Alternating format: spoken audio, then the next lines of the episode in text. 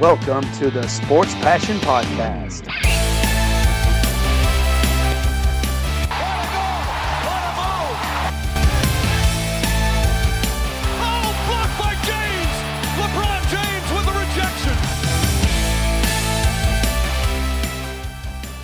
Your host, Lars Marendorf.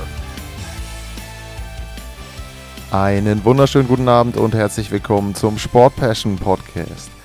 Es sind mal wieder an die 30 Grad draußen und es sind sommerliche Temperaturen und Bedingungen, aber es geht noch einmal um Eishockey und ich sage noch einmal, weil das die letzte Playoff-Serie der NHL-Saison 2020-2021 ist.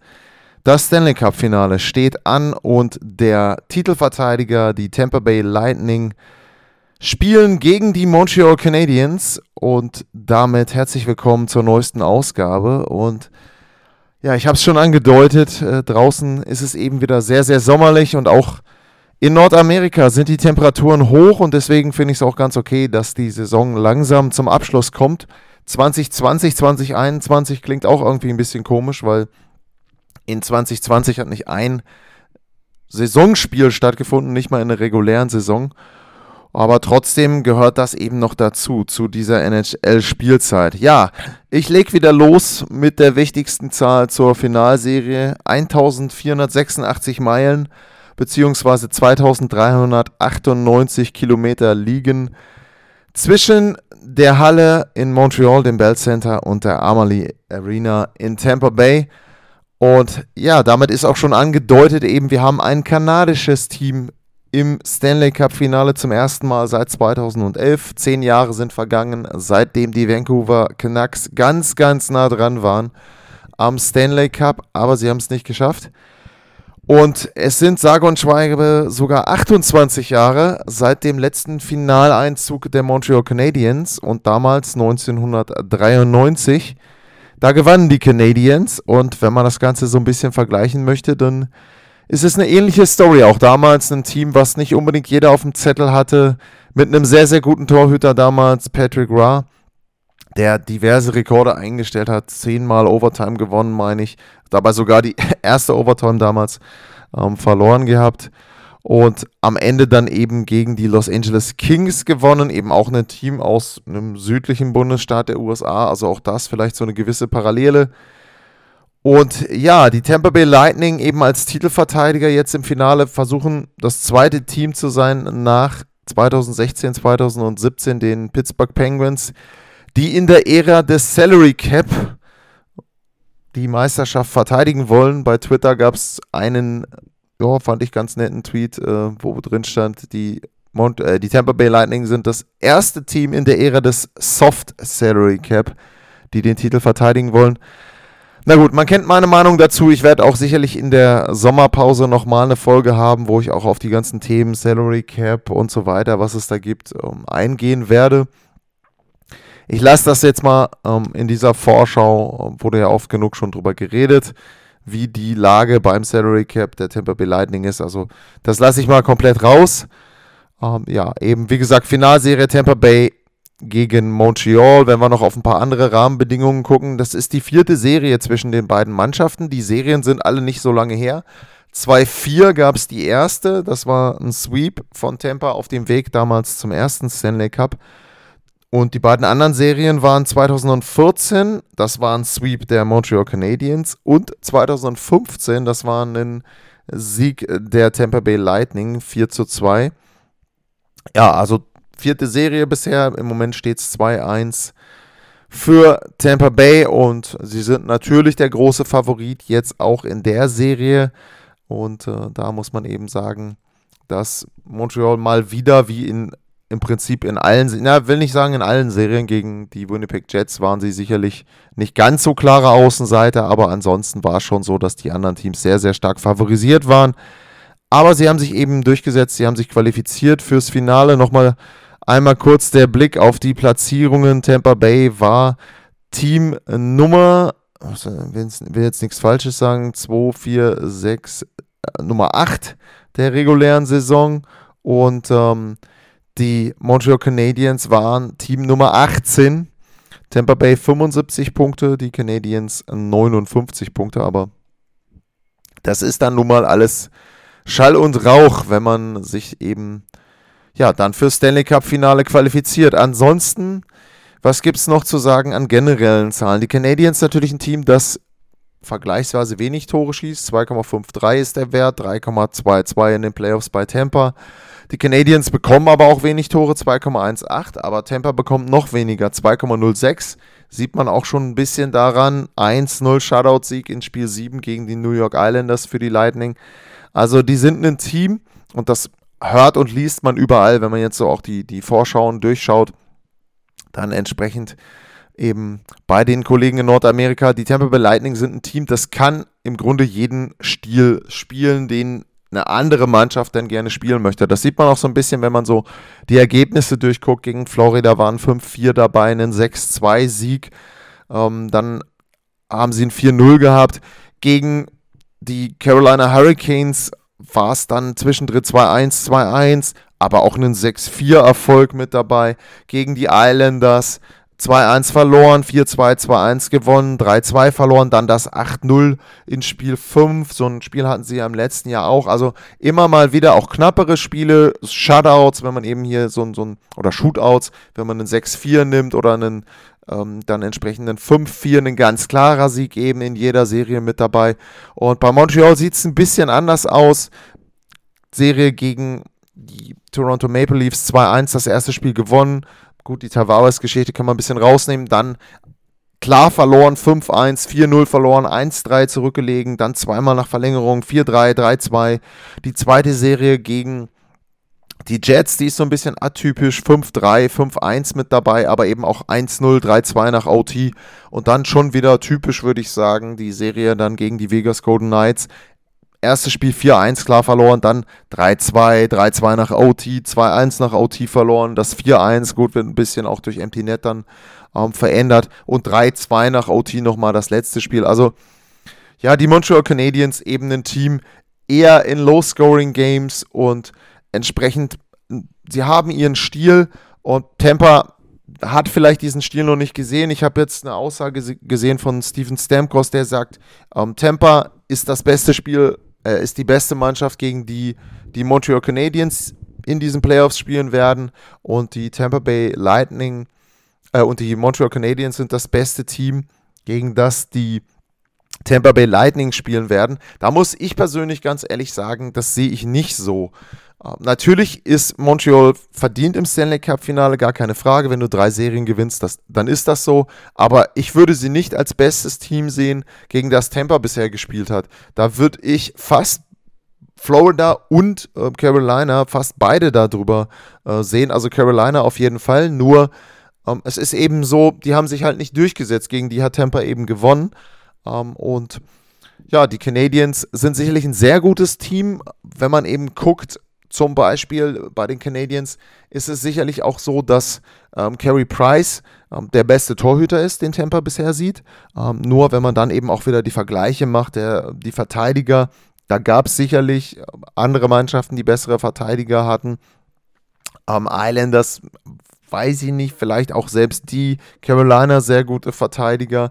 Ähm, bei den Forwards ist es schon so gewesen, da würde ich Carolina und wahrscheinlich auch Florida besser sehen als Montreal. Aber wie gesagt, ähm, das kann ja denen egal sein. Die haben jetzt eben die Chance, Best of Seven Serie für sich zu entscheiden und da Tampa zu schlagen. Und ähm, ja, das äh, werden sie sicherlich auch sehr, sehr motiviert angehen. Sie sind eine Mannschaft, die sehr gut drauf sind, nachdem sie 3-1 ähm, zurückgelegen haben gegen die ähm, Toronto Maple Leafs es ist so, dass sie sehr, sehr gut gespielt haben von da an.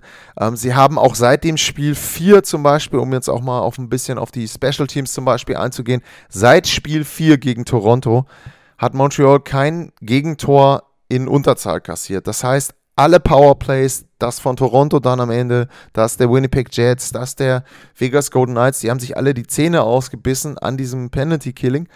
Man muss natürlich aber da auch wieder einschränken, das sind auch nicht die besten Überzahlspiele. Ich meine, okay, ähm, die Toronto Maple Leafs waren gut in Überzahl, aber Winnipeg, naja, Vegas Golden Knights, wissen wir, die waren auch gegen Colorado nicht so doll im Überzahlspiel. Das ist schon eine andere Hausnummer. Und wenn man eben dann auf der anderen Seite guckt, 37,7% ist die Quote der Tampa Bay Lightning. Und da sind jetzt schon ein paar Spiele dabei gewesen, auch gegen New York, wo sie dann eben nicht so gut gespielt haben in Überzahl.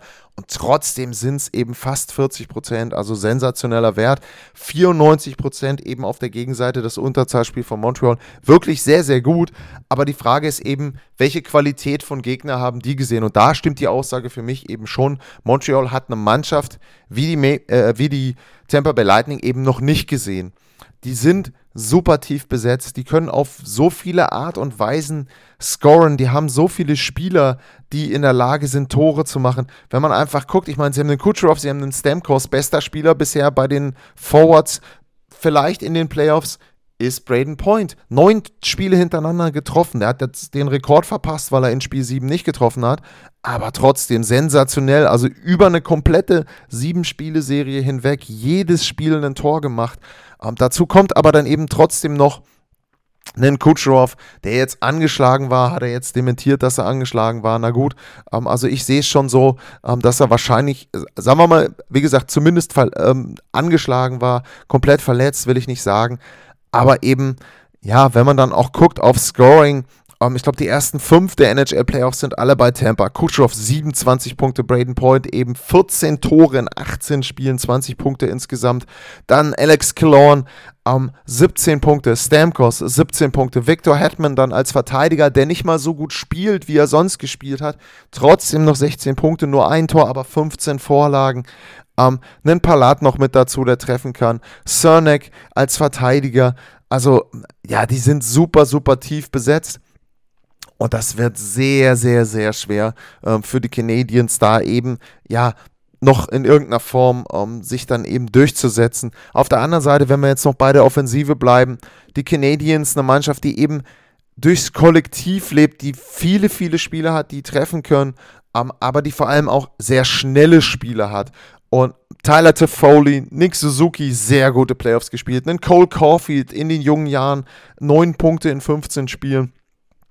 Die brauchen eben nicht viele Tore bisher, jedenfalls machen die Tore. Ein Corey Perry, neun Punkte in 17 Spielen. Da sieht man eben schon, die haben nicht viele Spieler, die punkten, aber eben doch ein paar. Und der vielleicht entscheidende Mann in den Forwards vorne ist einer, der hat drei Assists. Da sagt man ja, wie funktioniert das denn? Philip Deneau das ist derjenige, der bisher in der Lage war, die gegnerischen Stürmer oder die besten gegnerischen Stürmer auszuschalten. Der wird sicherlich sehr, sehr viel gegen Point spielen, aber das ist dann eben genau das Problem, das du hast als Mannschaft. Wenn du jetzt dich entscheidest und sagst, okay, The No, um, und Gallagher, die spielen gegen Point, Palat und Kutschroff, wenn er fit ist. Ja, okay, aber die zweite Reihe, ist, zweite Reihe bei Tampa ist Cirelli, Killorn und Stamkos. Und da musst du dann eben gucken, okay, wen stellst du dagegen? Ähm, Entschuldigung, wie gesagt, also Tampa, sehr, sehr gutes Team, sehr, sehr tiefes Team. Ein wirklicher Unterschied, und das muss man jetzt auch richtig, richtig deutlich sagen, gegenüber den bisherigen Serien, die die Tampa Bay Lightning gespielt haben, das ist eben Carey Price. Und ja, natürlich ist es nicht so, dass ein Spieler und ein Torhüter heutzutage alleine so eine Playoff-Serie gewinnen kann, gar keine Frage, aber er ist schon eben sehr, sehr überragend. Seine Zahlen 2,02 der Gegentorschnitt, 93,4% die Fangquote. Ich meine, Unterzahlspiele habe ich gesagt, sie spielen ein sehr gutes Unterzahlspiel, aber du musst natürlich auch einen Torhüter haben, der dir dann eben auch manchmal ein paar Unhaltbare rausholt.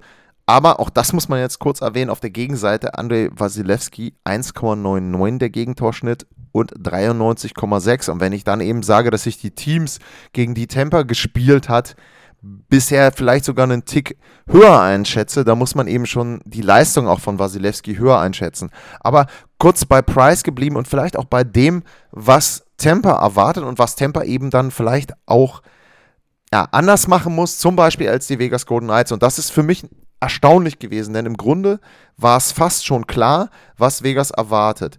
Montreal lässt Folgendes zu. Sie lassen Torschüsse aus der Entfernung zu, von den Verteidigern lassen sie die Torschüsse zu und ebenso, dass Carey Price die sehen kann. Das heißt, was brauchst du? Du brauchst Traffic, du brauchst Torschüsse eher aus der Nähe des Tores und eben, ja, versuchen abzufälschen, auch von den Stürmern eben ähm, die Torschüsse zu haben, nicht unbedingt von den Verteidigern. So, natürlich klingt das erstmal auf den ersten Blick einfach, ähm, aber dass Vegas wirklich so komplett dann am Ende, finde ich, reingefallen ist in diese Art Eishockey zu spielen der Canadiens, das fand ich schon irgendwo ähm, ja, erstaunlich und auch enttäuschend. Also, ich werde ja auch noch eine Folge machen zu Vegas und zu dem, was die jetzt geleistet haben bisher und, und was da in den letzten vier Jahren eben der Fall war. Und um das ein bisschen vorwegzunehmen, ich bin da enttäuscht. Ich sehe die als eine Mannschaft, die underperformed hat, also die nicht das erreicht hat in den vier Jahren, jetzt muss man eben dann sagen, die sie existieren, was sie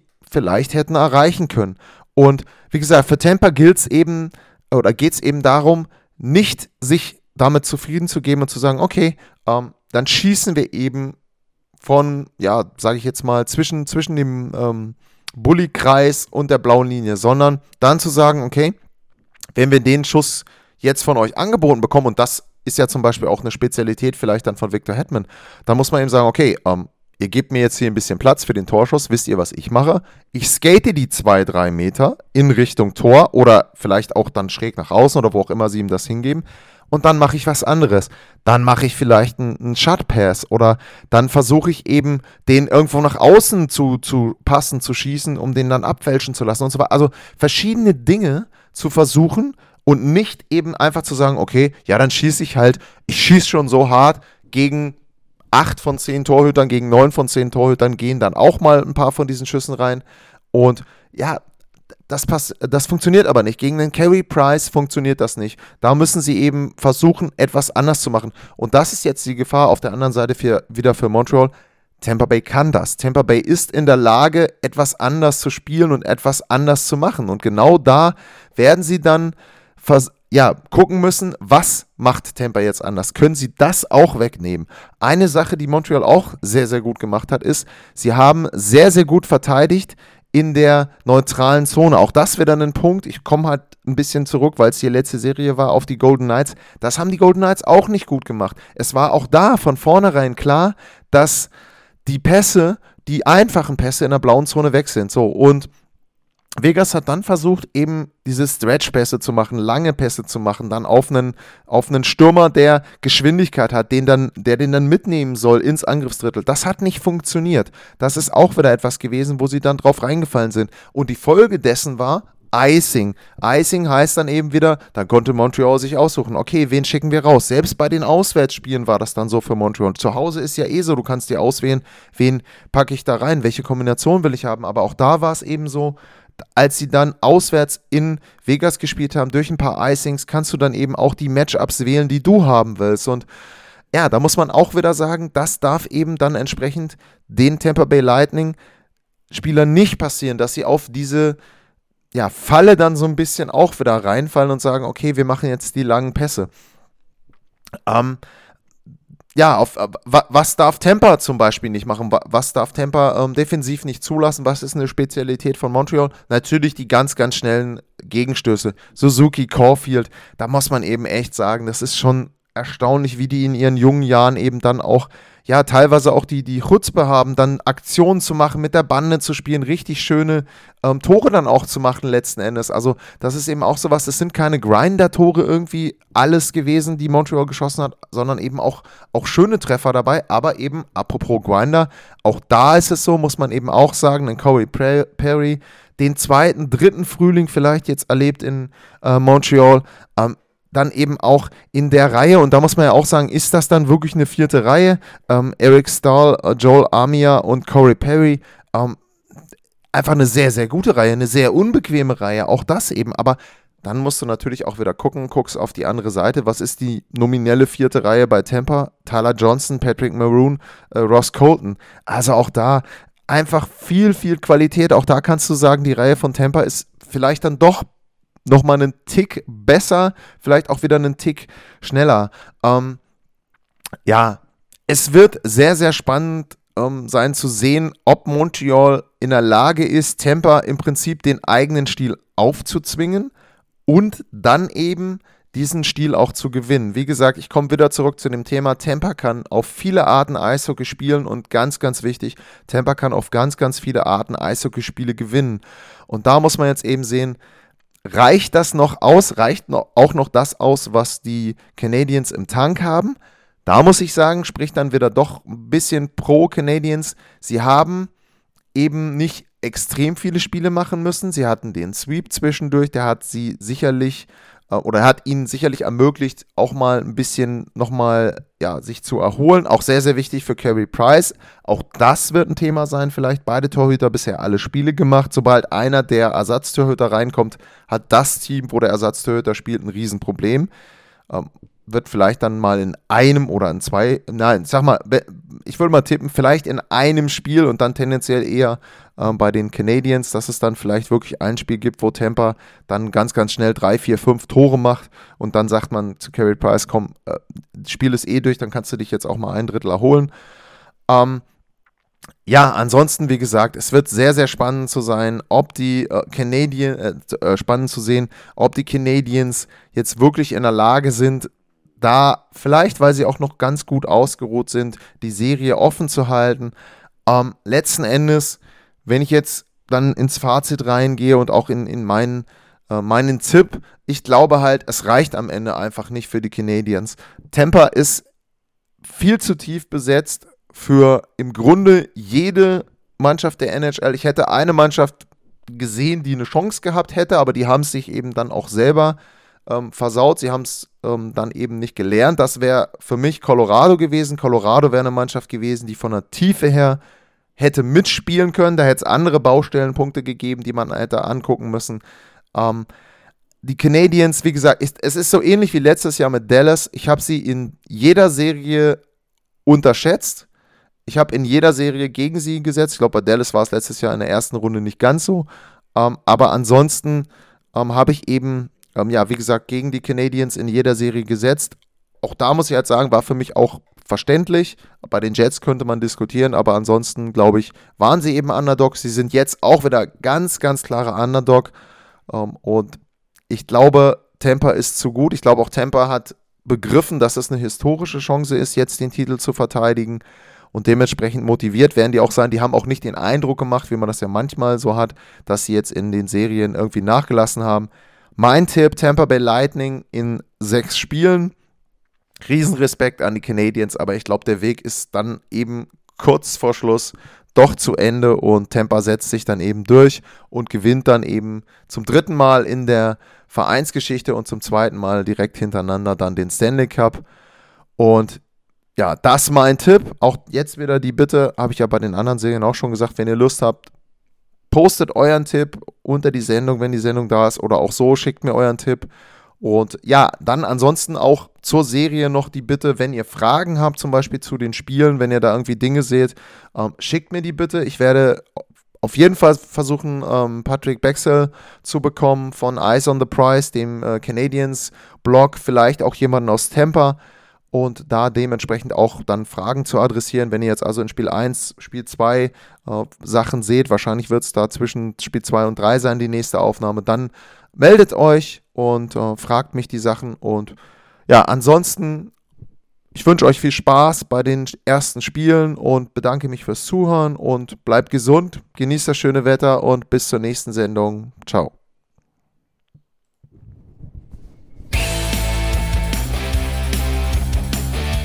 Sportliche Grüße.